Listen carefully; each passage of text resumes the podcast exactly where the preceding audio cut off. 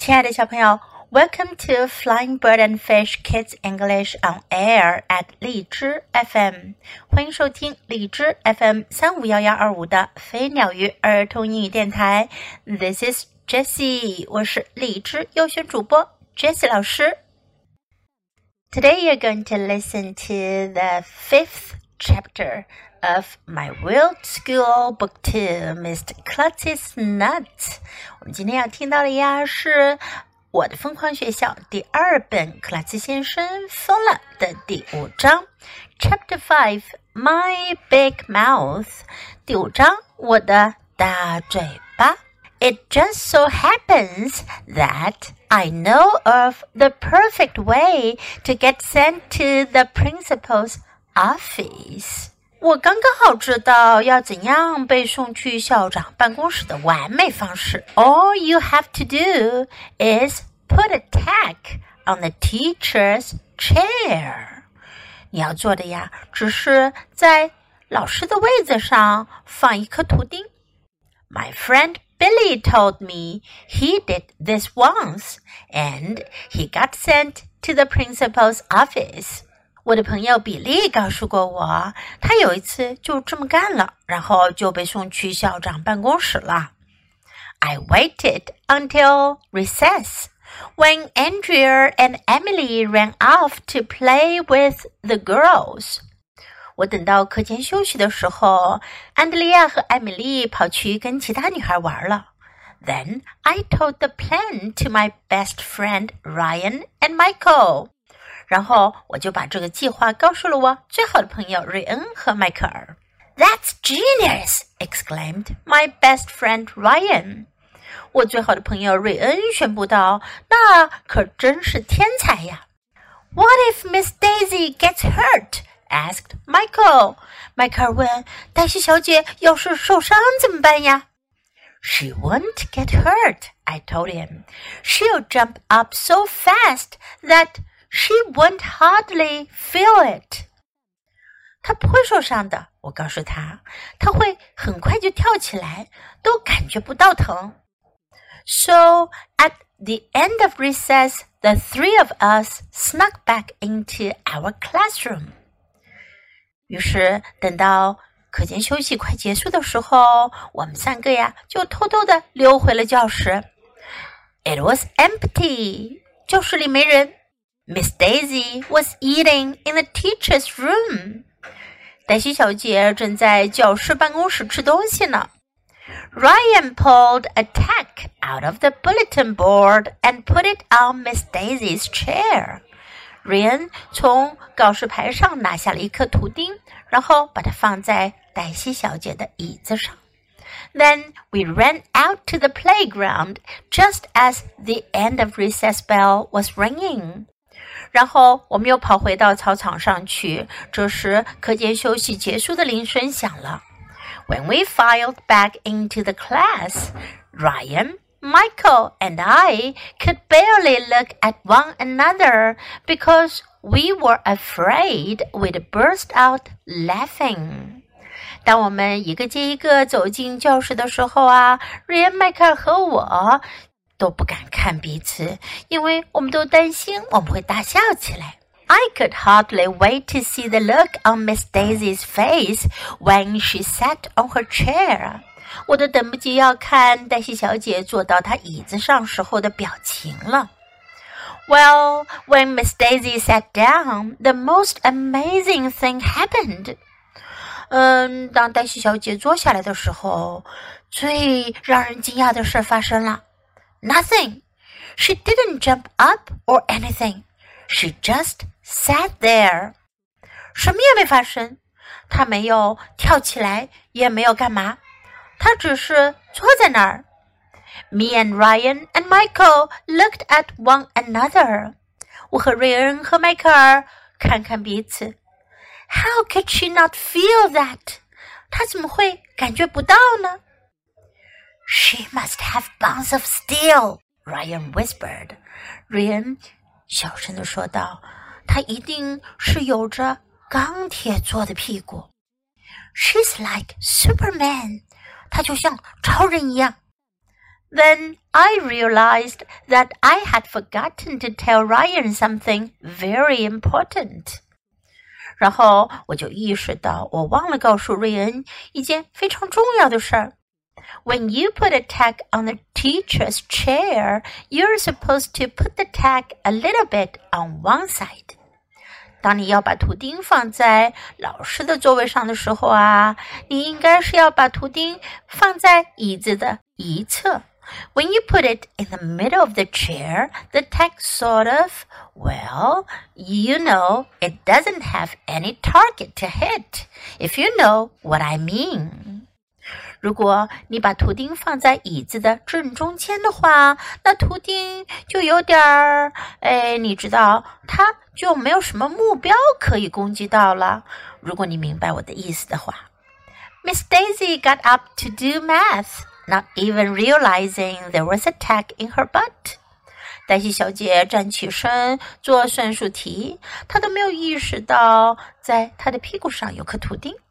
When she turned around to write on the chalkboard, we could see the tack was just stuck there, hanging in the middle of her backside. 当她转身在黑板上写东西的时候，我们能看到图钉就在那，就在她屁股的正中间。Me and Ryan and Michael thought we were going to die trying to keep ourselves from laughing.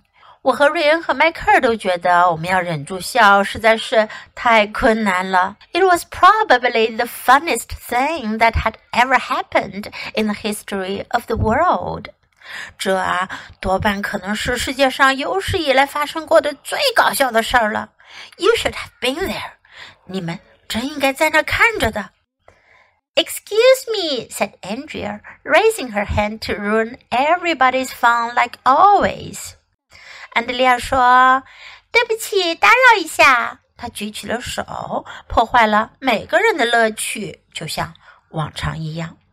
Miss Daisy, I think there is something stuck to your skirt. 黛西小姐，我觉得有什么东西粘在你的裙子上了。Miss Daisy turned around and pulled out the tack. Who did this? she demanded. 黛西小姐转身过去，拔出了图钉。她问道：“谁干的？” I did. Ryan bragged. 瑞恩夸耀道：“我干的。” Go to the principal's office, Ryan. 瑞恩，去校长办公室。all right, Ryan whispered, pumping his fist. I'll be back in a few minutes with a candy bar. 瑞恩小声说：“好的。” 他上下挥动着拳头。我几分钟之后就会回来了，带着一条巧克力棒。Is there anyone else who wants to go to the principal's office? Miss Daisy asked. 黛西小姐问：“还有其他人想去校长办公室吗？”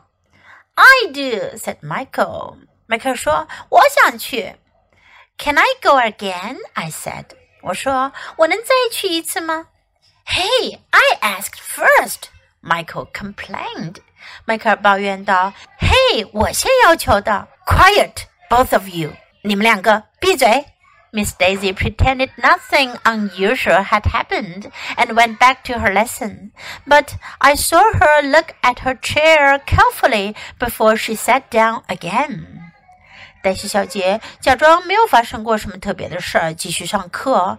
不过，当她要在坐下来之前，我看她 仔细的看了看她的椅子。A few minutes later, Ryan came back to the classroom. Mr. Klutz was with him. 几分钟之后，瑞恩回到了教室，克拉兹先生和他一起。So did he give you a candy bar? I whispered excitedly when Ryan sat down. 那他给你巧克力棒了吗？当瑞恩坐下时，我激动的小声说：“No。” Ryan whispered back. When I told him that I thought he would give me a candy bar like he gave one to you, he got really upset.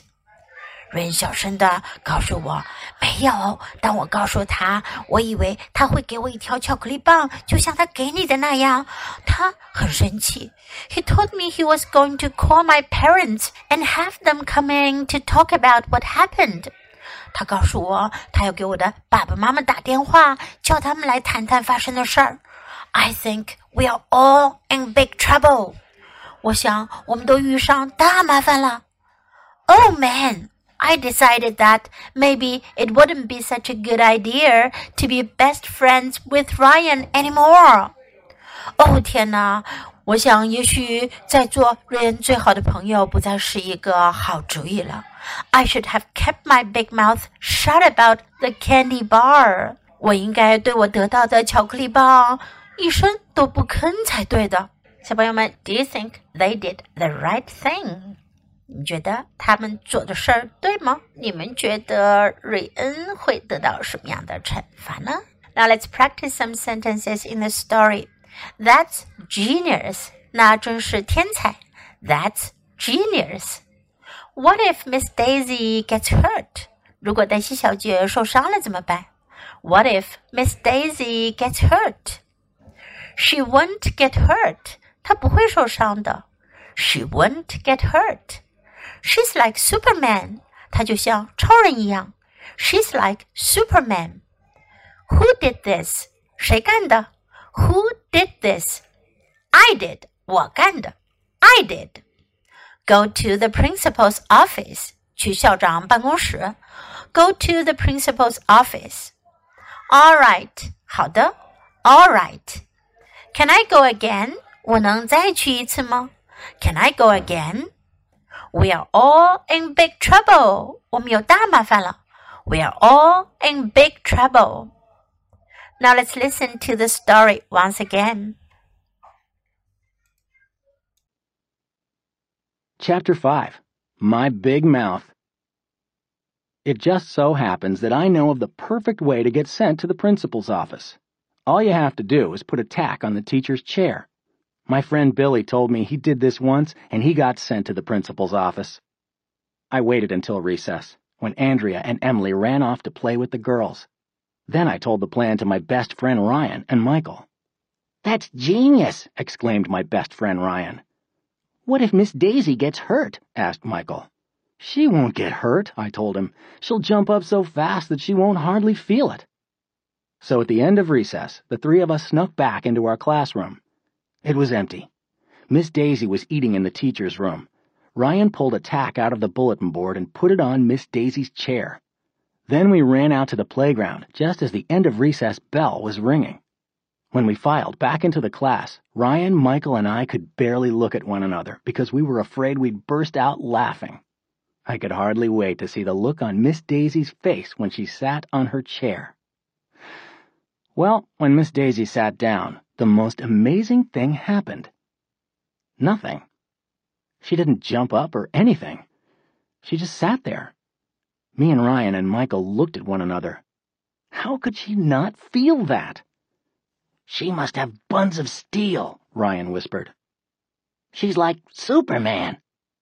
Then I realized that I had forgotten to tell Ryan something very important. When you put a tack on the teacher's chair, you're supposed to put the tack a little bit on one side. When you put it in the middle of the chair, the tack sort of, well, you know, it doesn't have any target to hit, if you know what I mean. Miss Daisy got up to do math, not even realizing there was a tack in her butt. When she turned around to write on the chalkboard, we could see the tack was just stuck there, hanging in the middle of her backside. Me and Ryan and Michael thought we were going to die trying to keep ourselves from laughing. It was probably the funniest thing that had ever happened in the history of the world. You should have been there. Excuse me, said Andrea, raising her hand to ruin everybody's fun like always. Miss Daisy, I think there's something stuck to your skirt. Miss Daisy turned around and pulled out the tack. Who did this? she demanded. I did, Ryan bragged. Go to the principal's office, Ryan. All right, Ryan whispered, pumping his fist. I'll be back in a few minutes with a candy bar. Is there anyone else who wants to go to the principal's office? Miss Daisy asked. I do, said Michael. Can I go again? I said. Hey, I asked first, Michael complained. Quiet, both of you. Miss Daisy pretended nothing unusual had happened and went back to her lesson, but I saw her look at her chair carefully before she sat down again. A few minutes later, Ryan came back to the classroom. Mr. Klutz was with him. So, did he give you a candy bar? I whispered excitedly when Ryan sat down.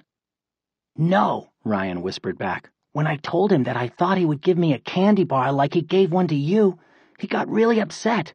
He told me he was going to call my parents and have them come in to talk about what happened. I think we're all in big trouble. Oh, man. I decided that maybe it wouldn't be such a good idea to be best friends with Ryan anymore. I should have kept my big mouth shut about the candy bar.